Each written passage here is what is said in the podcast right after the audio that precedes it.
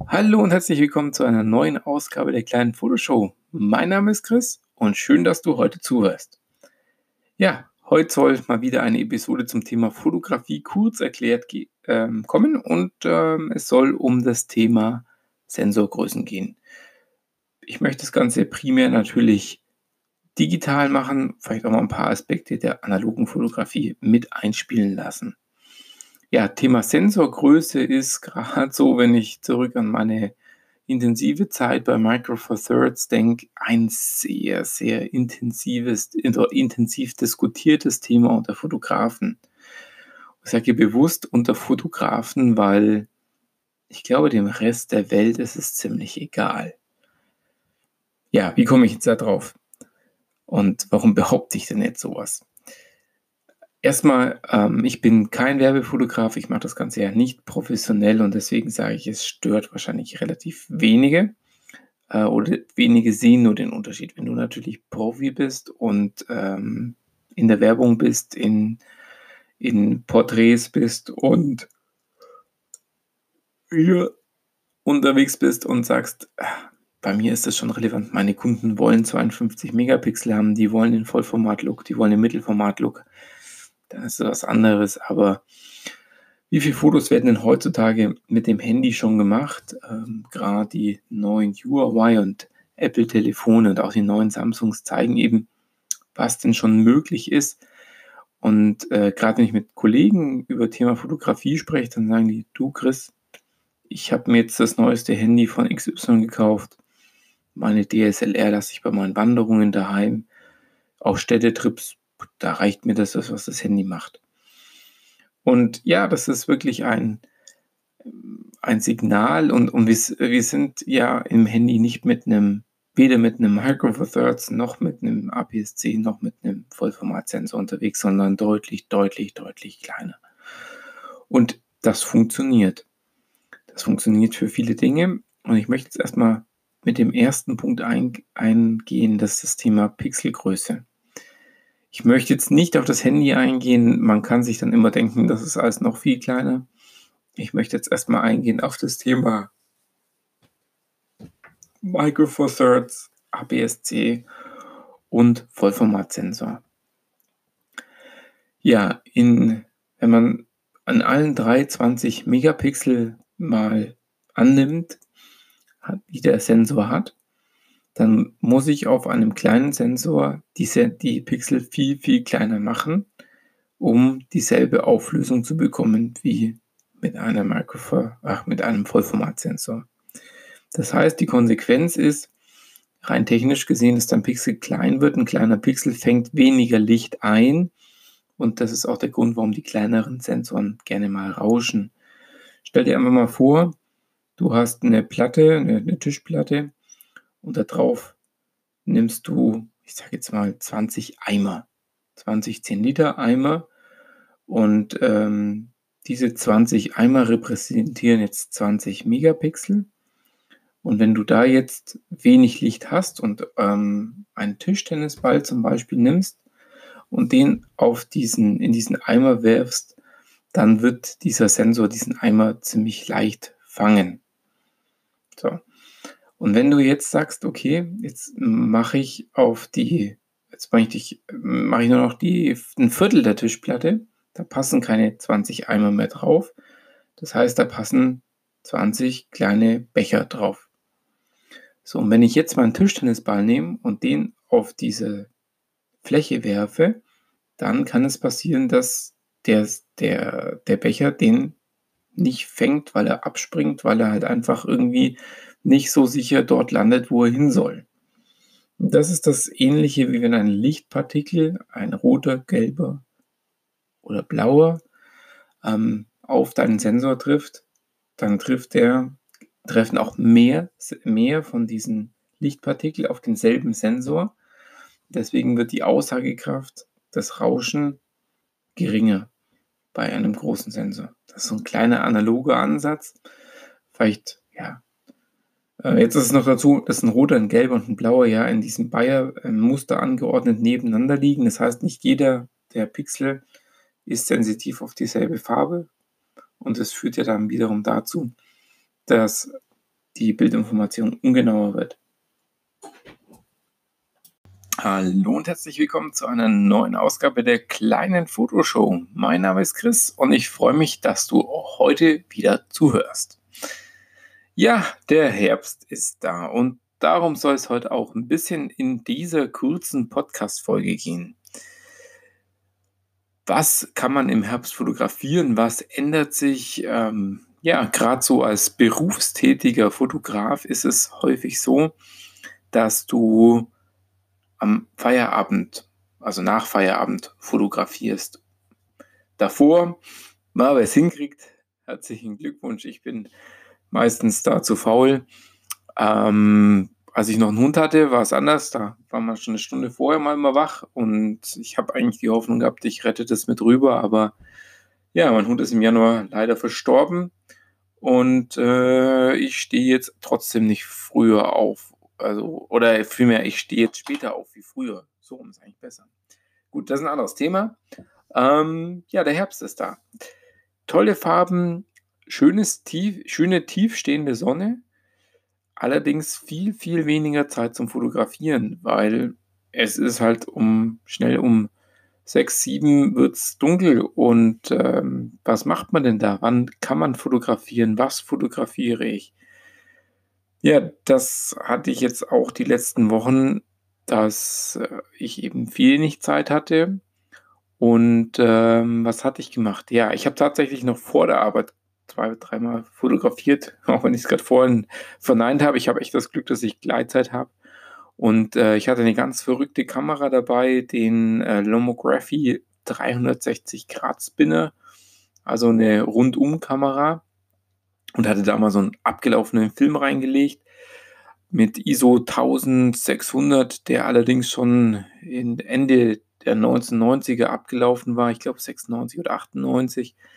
Also hat schon ein paar Jahre jetzt auf dem Buckel. Was da rausgekommen ist, weiß ich noch nicht. Ich habe die Filme jetzt mal das erste Mal beim DM Drogeriemarkt abgegeben, mit der Bitte nicht zu schneiden, damit ich dann hinterher die Filme abfotografieren kann. Da bin ich jetzt ganz gespannt auf die Ergebnisse. Also Vorher ist echt eine Möglichkeit zu fotografieren, bevor man auf die Arbeit geht. Häufig kommt da die Sonne jetzt so gerade raus, gerade wenn du so acht anfängst zum Arbeiten, wenn du das Glück hast, so spät anfangen zu können, dann ähm, echt da nochmal gucken, da geht gerade die Sonne auf zur Zeit und du hast ganz tolles Licht. Ja, ähm, was gibt es noch für Möglichkeiten? Am Wochenende natürlich immer. Und geh mal in den Wald, da ähm, wird es gerade wieder richtig schön grün, nachdem der Sommer so die die Wälder auch ausgetrocknet hat, sind jetzt überall Moose und Pilze zu sehen. Und hier nochmal mein kleiner Tipp, äh, wenn du gerade so seitliches Schlaglicht hast, dass so die Bäume von einer Seite fotografiert, dann nicht die Kamera selber in der Matrix-Modus oder im Matrix-Modus ähm, die Belichtung auswählen lassen.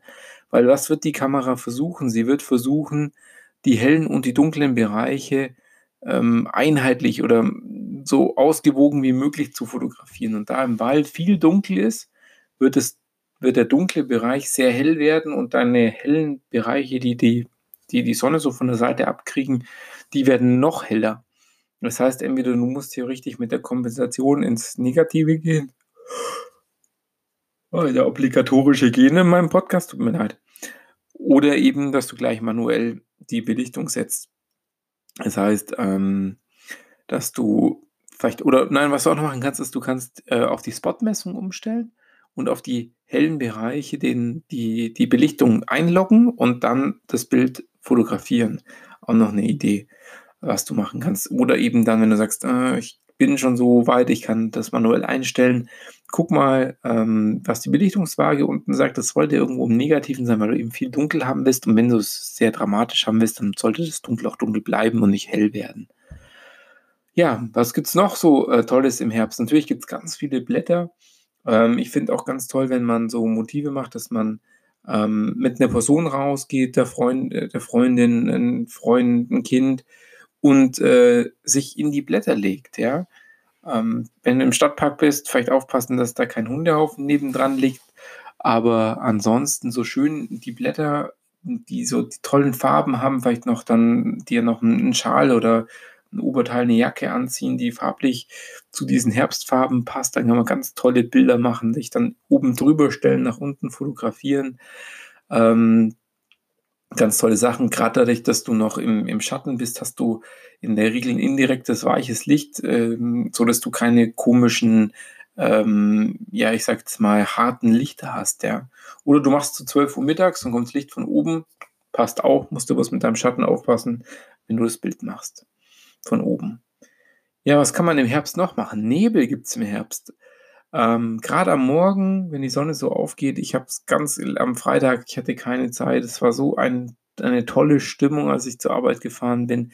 Da habe ich mich echt geärgert, dass da eben, oh Mann, schon der zweite Gegner, tut mir echt leid, ähm, dass der, die Stimmung ist eben echt toll. Und wenn du jetzt auch sagst, ah, es wird Licht, genau, das wollte ich dir noch sagen.